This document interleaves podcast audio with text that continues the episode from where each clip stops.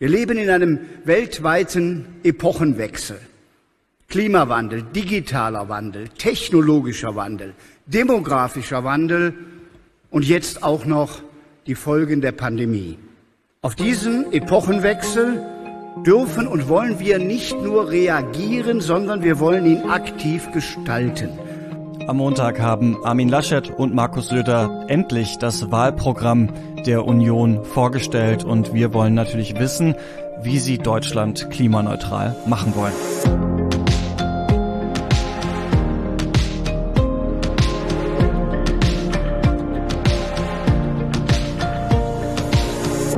Ihr das Klima-Update, den Nachrichtenpodcast von Klimareporter mit mir, Christian Eichler und dir, Lena Wurber. Hallo. Hallo, Christian. Und das ist direkt die erste News der Woche. Ähm, und zwar eine hausinterne. Äh, beim Klima-Update ist heute eine neue Stimme dabei. Und zwar deine, Lena. Du kommst von der Taz und arbeitest dafür das Klima-Hub. Herzlich willkommen. Ähm, magst du mal kurz sagen, was das ist und was ihr da macht? Ja, gerne. Also du hast es eben schon gesagt. Wir, das Klima-Hub, gehören zu der Tageszeitung Taz, die selbst schon seit ganz vielen Jahren unter anderem Klimaberichterstattung macht. Und die Aufgabe vom Klimahub ist es da, die Inhalte zum Thema Klimakrise aus der Redaktion ganz gezielt vor allem an junge Menschen weiterzugeben, beziehungsweise eben junge Menschen zum Thema Klimakrise zu informieren, die aus welchen Gründen auch immer kein Zeitungsabo haben. Und wir arbeiten vor allem auf Social Media, zum Beispiel auf Instagram über unser Profil Klimatatz. Da könnt ihr auch gerne mal vorbeischauen. Ähm, da gibt's jeden Tag eine wichtige News zur Klimakrise, jeden Sonntag eine Infografik und insgesamt einfach ganz viel gemischten Content zum Thema. Und genau, da haben wir in den letzten eineinhalb Jahren ähm, schon eine ganz tolle große Community aufgebaut. Und damit die in Zukunft noch mehr Infos zur Klimakrise bekommt und um darüber hinaus noch mehr Menschen mit Infos zum Thema Klimakrise zu versorgen, spreche ich ab jetzt eben auch noch hier im Podcast mit. Sehr schön, genau. Du versteckst ab jetzt äh, öfter mal unser Team hier im Podcast. Das heißt, wir sind jetzt vier RedakteurInnen, die diesen Podcast machen. Und dann lass uns doch gleich mal äh, mit dieser Sendung starten. Ähm, denn diese Woche war relativ viel los und wir haben viel zu berichten. Äh, wir haben drei wichtige Themen auf der Liste. Zum einen hat die Bundesregierung das geänderte Klimaschutzgesetz beschlossen. Die Union hat ihr Wahlprogramm veröffentlicht, endlich muss man sagen. Und der ähm, Bürgerrat Klima hat in den letzten Wochen fleißig gearbeitet und jetzt äh, seine Empfehlungen für mehr Klimaschutz in Deutschland fertig gemacht und vorgestellt. Genau, und äh, du hast total recht, es war super viel los und wir haben halt vor allem innenpolitische beziehungsweise Themen hier aus Deutschland und dazu viel zu berichten. Ähm, aber bevor wir dazu kommen, muss ich kurz noch eine Meldung mit dir teilen, die mich heute Morgen direkt angesprungen hat. Und zwar, ähm, lass uns dazu einmal kurz ans andere Ende der Welt gucken, nach Australien beziehungsweise zum Great Barrier Reef. Ähm, ich habe nämlich heute Morgen gelesen, dass das Riff auf die rote Liste des gefährdeten Welterbes gesetzt werden soll. Was jetzt erstmal nicht super überraschend ist, weil mhm. dass es dem Great Barrier Reef durch den Klimawandel beziehungsweise die Erderhitzung und Versauerung der Meere schlecht geht, das wissen wir schon lange. Aber wenn das Riff jetzt auf diese rote Liste mit aufgenommen würde, wäre das trotzdem ein krasses Zeichen, weil dann würde es halt in einem Atemzug mit Kultur- und Naturerbestätten, die zum Beispiel durch Kriege oder bewaffnete Konflikte in Gefahr sind, genannt. Und ich finde, das macht irgendwie so total greifbar, wie konkret, zerstörerisch und vielfältig die Auswirkungen der Klimakrise sein können. Und genau, das äh, hat mich beeindruckt heute Morgen. Ja, total. Also sowieso, dass diese ja, so Sachen, die man noch aus der Kindheit kennt, von denen man dachte, die wird es immer geben, das Great Barrier äh, Reef, dass die tatsächlich im äh, Begriff sind, zerstört zu werden. Das ist immer wieder ein Schock, finde ich, auch sowas zu lesen und wäre ja vielleicht auch ähm, eine wichtige Erinnerung für die australische Regierung, vielleicht ein bisschen mehr für den Klimaschutz zu tun. Die hält ja noch sehr an der ähm, Kohle fest. Aber lass uns vielleicht mal wieder ähm, zurückkommen nach Deutschland und uns hier unser erstes Thema angucken. Ja, sehr gut. Ähm, Thema Nummer eins aus Deutschland. Der Bundestag hat am Donnerstag die Änderungen im Klimaschutzgesetz beschlossen. Ähm, vielleicht dazu noch mal ein kurzes Update zu den Hintergründen. Es gibt ja seit 2019 ein Klimaschutzgesetz in Deutschland. Und darin stehen die deutschen Klimaschutzziele, also wie stark Deutschland wann die Treibhausgasemissionen verringern will. Und dass es so ein Gesetz gibt, ist grundsätzlich super wichtig und sehr, sehr gut. Aber kommt jetzt. genau, da kommt das Aber, äh, das in der letzten Zeit für total viel Aufregung gesorgt hat, denn wir erinnern uns, das Bundesverfassungsgericht hat diesen April beschieden, das Klimaschutzgesetz ist so, wie es bis dahin aufgeschrieben war, nicht ausreichend und dadurch in Teilen sogar verfassungswidrig. Hauptargument des Gerichts war, dass man erwarten kann, dass die Ziele nicht eingehalten werden, beziehungsweise dass, um die Ziele einzuhalten, gerade in der Zeit nach 2030 unverhältnismäßig schnelle und große Anstrengungen unternommen werden müssten und die Freiheit der folgenden Generationen dadurch stark eingeschränkt wäre. Genau, in dem Urteil hieß es dann ja eigentlich, das muss bis Ende 2022 nachgebessert werden. Aber die Bundesregierung hat sich gleich aufgerafft und eine Reform erarbeitet, eventuell, weil jetzt Wahlkampf ist, teilweise auch, ähm, weil das auch durch die neue EU-Vereinbarung eh bald nötig gewesen wäre. Und jetzt wurde dieses Gesetz eben vom Bundestag beschlossen. Ähm, lass uns vielleicht mal über die wichtigsten Änderungen sprechen. Da wäre einmal, dass in Deutschland jetzt bis 2045 Treibhausgasneutralität herrschen soll. Vorher war das noch für 2050 angesetzt. Im Klimaschutzgesetz stand das aber nicht einmal so ganz genau drin. Da wurde nur in Bezug auf den Zweck des Gesetzes erwähnt, dass Deutschland sich schon mal international zu diesem Ziel bekannt hat. Und ähm, das eigentliche Gesetz, das ging ja quasi nur bis 2030. Das hat das Bundesverfassungsgericht ja dann auch kritisiert. Vielleicht nochmal kurz, was das heißt. Also Treibhausgasneutralität bedeutet, es sollen eben nur noch so viele menschengemachte Treibhausgase ausgestoßen werden, wie durch natürliche Senken, also zum Beispiel Wälder und Moore, dann auch wieder abgebaut werden können. Und eine weitere wichtige Änderung, damit dieses Ziel von Treibhausgasneutralität 2045 erreicht wird und man nicht 2044 dasteht, nichts getan hat und dann merkt, oh, da war ja was, gibt Moment mal, es ja. Zwischenziele für jedes einzelne Jahr und jeden Wirtschaftssektor, also Energie, Industrie, Verkehr und so weiter. Und ich belasse es jetzt hier mal bei den allgemeinen Zwischenzielen für die Jahrzehnte. Und da ist es so, dass bis 2030 die Treibhausgasemissionen in Deutschland jetzt um 65 Prozent im Vergleich zu dem Level von 1990 sinken sollen. Vorher war nur eine Reduktion von 55 Prozent vorgesehen und bis 2040 sollen es dann 88 Prozent weniger sein. Ja, das heißt, es bewegt sich ähm, schon was, vor allem auch in die richtige Richtung. Das ist gut, aber die KritikerInnen sind natürlich trotzdem nicht so ganz zufrieden. Genau, weil das Gesetz kann man grob zusammenfassen, zwei Probleme hat. Nummer eins, KlimaforscherInnen fürchten, dass so ehrgeizig die neuen Ziele der Bundesregierung auch sind, sie nicht ausreichen, um Deutschland auf einen Pfad zu bringen, der den Klimawandel auf 1,5 Grad bis 2100 begrenzt. Das sagt zum Beispiel Niklas Höhne vom New Climate Institute, der da den Climate Action Tracker, also so ein Analysewerkzeug für die Auswirkungen von Klimaschutzmaßnahmen betreut. Und der sagt, es ist nötig, dass Deutschland den Ausstoß von Treibhausgasen bis 2030 um 69 Prozent reduziert, um die Anforderungen des Pariser Abkommens zu erfüllen. Und dazu müssten eben viele Maßnahmen viel strenger werden. Und damit kommen wir zu Problem Nummer zwei nur die Ziele erhöhen, spart halt in der Realität einfach kein CO2. Also dazu braucht es konkrete Maßnahmen und die braucht schnell. Und ihr hattet ja letzte Woche schon darüber gesprochen, dass Klimaverbände ein Sofortprogramm für mehr Klimaschutz gefordert haben. Einfach aus Sorge, dass jetzt wieder enorm viel Zeit verstreicht, bis die Wahl vorbei und dann irgendwann eine neue Regierung gebildet ist. Und äh, da haben BUND, NABU und der Dachverband DNR zum Beispiel gefordert, dass jetzt schnell ins Rollen gebracht wird, dass die erneuerbaren Energien deutlich schneller ausgebaut werden, der Kohleausstieg nicht erst 2038, sondern schon 2030 stattfinden soll, dass ein stark steigender CO2-Preis festgelegt werden soll und so weiter.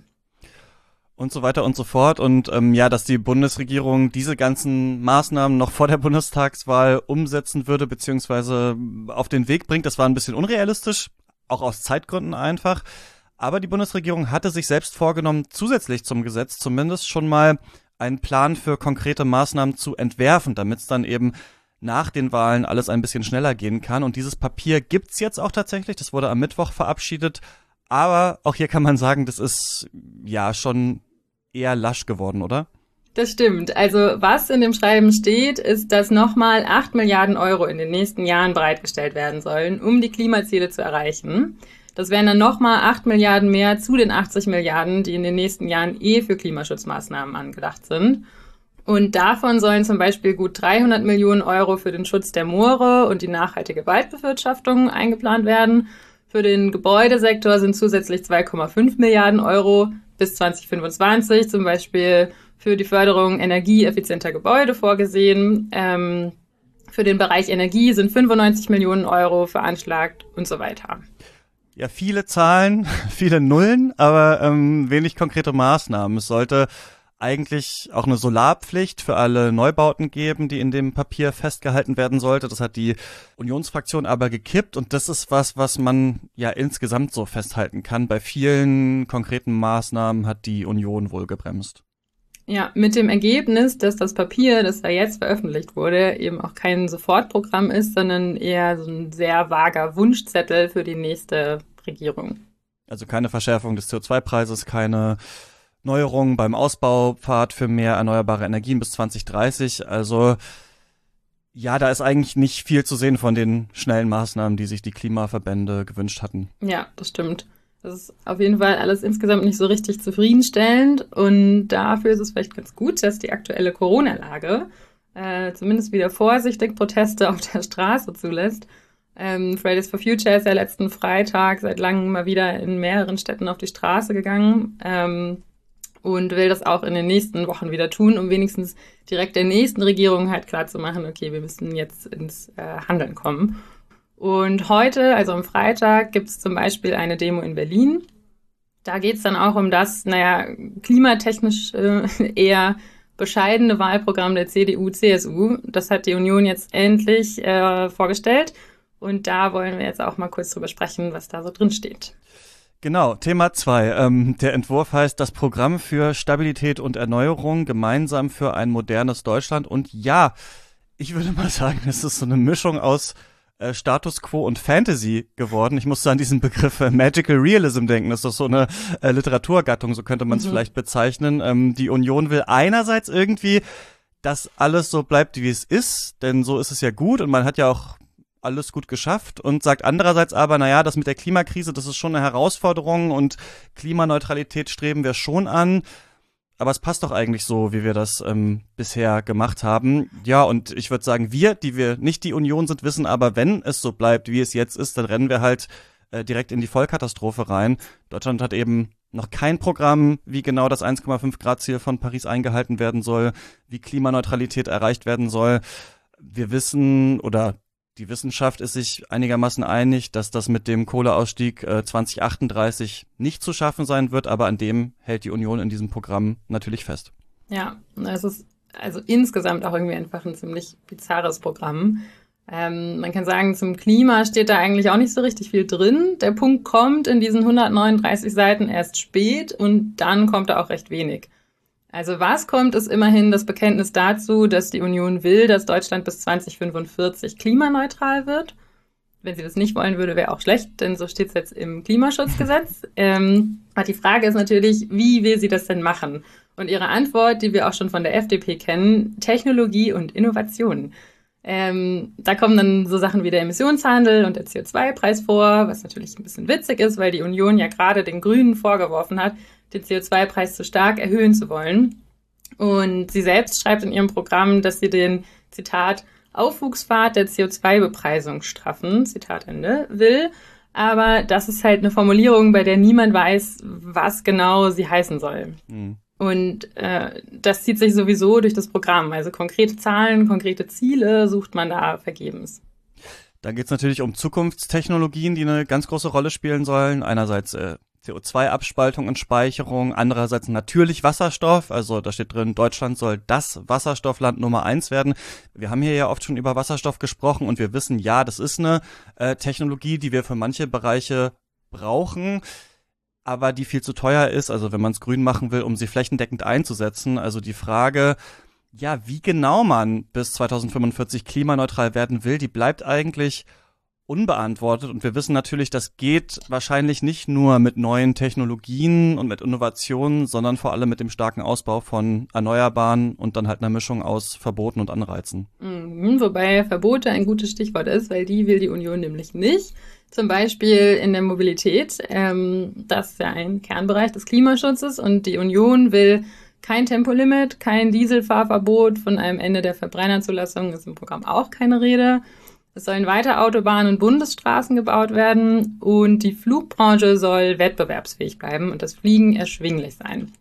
Das sind ja auch schon so ein bisschen die Themen, mit denen Laschet schon Wahlkampf gemacht hat. Mhm. Also man entdeckt dann ja gerne das Klientel der Geringverdienenden, wenn man Klimaschutz bekämpfen will und sagt dann, Flüge müssen erschwinglich bleiben. Und ich denke, hier ist auch das größte Konfliktpotenzial mit den Grünen, wenn es zu einer Koalition zwischen äh, Grünen und CDU, CSU kommt, die eben das Tempolimit zum Beispiel wollen. Ja, also wenn sich ähm, vielleicht einige gefragt haben, klaut die Union den Grünen jetzt äh, den Klimaschutz als Wahlkampfthema, dann können wir sagen, nee, tut sie eigentlich nicht. In diesem Programm wird Klimaschutz eher vage besprochen und versprochen oder sogar äh, direkt verhindert. Ähm, dieses Programm wird auch von Umweltverbänden und AktivistInnen äh, kritisiert. Luisa Neubauer von Fridays for Future hat zum Beispiel gesagt, das sei eine 139-seitige Weigerung, das 1,5 Grad Ziel einzuhalten.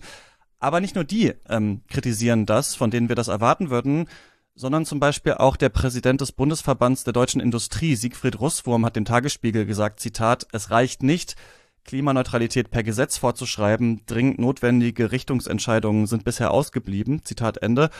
Ja, und das ist ein Gefühl, das ich beim Lesen dieses Programms und gerade auch im Vergleich zu SPD, Grünen und Linken hatte, dass ich so ein bisschen dachte, das kann doch eigentlich niemand mehr so richtig glauben, was hier drin steht. Also es ist schon ähm, mhm. relativ dreist. Ich binde das mal mit einem Naja ab ähm, und komme zu unserem letzten Thema. Ähm, das ist eins, bei dem es auch um die klimapolitische Zukunft in Deutschland geht. Und zwar hat zum ersten Mal in Deutschland ein Bürgerrat Vorschläge zum Klima vorgelegt. Seit Ende April hatte der getagt. Genau, und das ist natürlich spannend für uns, denn wir haben schon öfter mal über Bürgerräte gesprochen. Äh, da tagen ja Bürgerinnen und Bürger, die per Losverfahren und anhand von demografischen Daten ausgewählt werden, damit das dann einfach ein relativ repräsentativer Schnitt durch die Bevölkerung ist. Und die sollen dann Empfehlungen an die Politik geben, so nach dem Motto, wie würden wir das machen?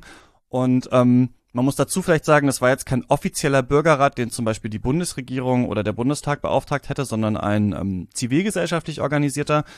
Den haben die Gruppen Scientists for Future und Bürgerbegehren äh, Klimaschutz auf die Beine gestellt. Und die Frage war hier, wie kann Deutschland die Ziele des Pariser Klimaschutzabkommens erreichen? Mhm. Ähm, 160 Menschen haben dafür insgesamt über 50 Stunden lang diskutiert und wurden dann von einem Team aus ExpertInnen beraten. Und wenn man sich, so wie wir gerade, viel mit Wahlprogrammen rumschlägt, dann ist es ganz erfrischend, da mal ein paar Punkte zu hören, die ambitioniert sind und vor allem auch welche, über die sonst nicht so konkret gesprochen wird. Mhm. Ähm, genau, deswegen hier mal so ein paar Sachen, die wir spannend fanden aus diesen Ergebnissen des Bürgerrats. Ähm, der Bürgerrat will zum Beispiel, dass die gesamte Energieversorgung Deutschlands bis 2035 zu 70 Prozent und dann bis 2040 zu 90 Prozent aus erneuerbaren Energien gedeckt ist. Also nicht nur Strom, sondern auch Heizen und Verkehr. Und das ist ein großes Ziel und auch eines, das wir so noch nicht von den Parteien gehört haben. Und der Bürgerrat hat auch eine Vorstellung, wie das gemacht werden soll. Und zwar sollen mindestens zwei Prozent der Fläche jedes Bundeslands für den Ausbau von Photovoltaik und Windenergie bereitgestellt werden. Und ab 2022 sollen alle Neubauten mit Solaranlagen ausgerüstet werden. Und dann würden die BürgerInnen noch den Kohleausstieg auf 2030 vorziehen, anstatt wie bisher 2038. Und damit nicht nur der Strom äh, grün wird, sondern auch unsere Wärmeversorgung, sollen der Einbau von Öl- und Gasheizungen ab 2026 und 2028 verboten werden. Und es soll viel, viel mehr energetisch saniert werden, damit weniger Heizwärme nach draußen kommt. Und dazu soll dann auch die staatliche Förderung ausgeweitet werden. Und als äh, CO2-Speicher sollen nicht, wie äh, die Union das zum Beispiel will, Hohlräume in der Erde benutzt werden, sondern stattdessen natürliche Senken, wie Moore zum Beispiel, ähm, renaturiert werden. Und außerdem, das fand ich einfach auch noch eine ganz spannende Idee, soll die geplante kurze Lebensdauer von Elektrogeräten abgeschafft werden mhm. und die Mindestgarantie auf Elektrogeräte auf äh, zehn Jahre ausgeweitet werden. Also ja, auch so ein paar Vorschläge drin, die man so in irgendwelchen Parteiprogrammen, in irgendwelchen Wahlprogrammen nicht liest. Was uns natürlich aber auch immer interessiert, ist die ähm, Mobilität und die ist hier wirklich ähm, auch im Gegensatz zu manchen Wahlprogrammen ein sehr großer Punkt. Ja, total. Also der Bürgerrat ähm, hatte da zum Beispiel gefordert, dass der öffentliche Personennahverkehr unverzüglich ausgebaut werden soll und vor allem deutlich günstiger werden soll. Und das Schienennetz soll ausgebaut werden. Ähm, der Deutschlandtakt der Bahn, also das ist so ein deutschlandweit abgestimmter Taktfahrplan für schnellere Zugverbindungen, soll bis 2035 realisiert werden. Dann sollen E-Bikes gefördert werden und bis spätestens 2030 sollen keine Verbrenner mehr neu zugelassen werden. Ähm, Flugtickets sollen auch teurer werden und die wahren Klimakosten dadurch abbilden. Und die Einnahmen daraus sollen dann in den Ausbau des Bahnverkehrs oder in eine Rückvergütung für die BürgerInnen gesteckt werden, die vor allem finanziell schwachen Menschen und Familien dann zugutekommen soll. Also es ist insgesamt ein recht ambitionierter Plan, den man sich aber auf jeden Fall mal durchlesen und sich mal anschauen sollte, was die MitbürgerInnen da ausgearbeitet haben.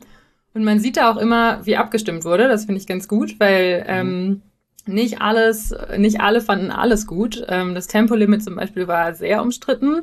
Aber insgesamt zeigen diese Beschlüsse eben oder diese Vorschläge, wie wichtig den BürgerInnen Deutschlands das Thema Klimaschutz ist. Und deshalb fordern sie die Politik auch auf, dass das 1,5 Grad Ziel aus dem Pariser Klimaabkommen eingehalten werden muss, nämlich eben mit den vorgeschlagenen Maßnahmen. Ja, vielleicht nimmt die nächste Bundesregierung davon ja was in ihre Maßnahmen dann auf. Das wäre auf jeden Fall wünschenswert, dass man den BürgerInnen ja keinen Klimaschutz zumuten kann, das äh, scheint auf jeden Fall schon mal nicht zu stimmen. Also wenn diese Sachen alle ähm, mehrheitsfähig sind in so einer ziemlich wild äh, zusammengewürfelten Gruppe, das ist doch auf jeden Fall schon mal eine ganz ähm, gute Erkenntnis. Das war's dann auch schon wieder mit dem Klima-Update für diese Woche. Danke, dass ihr uns zugehört habt. Ähm, bewertet diesen Podcast gerne in der App eurer Wahl. Abonniert uns, dann verpasst ihr die nächsten Folgen nicht. Und Fragen und Feedback könnt ihr uns immer schicken an klima-update at klimareporter.de. Und jetzt noch ein großes Dankeschön an Denise Hilbring, Benedikt Halbig, Christine Manke, Katja Sinko, Carsten Wessel, Wolfgang Resch, Michael Eidenmüller und Luke Haywood. Die haben uns diese Woche durch eine Spende unterstützt. Vielen Dank und bis zum nächsten Mal. Bis dann.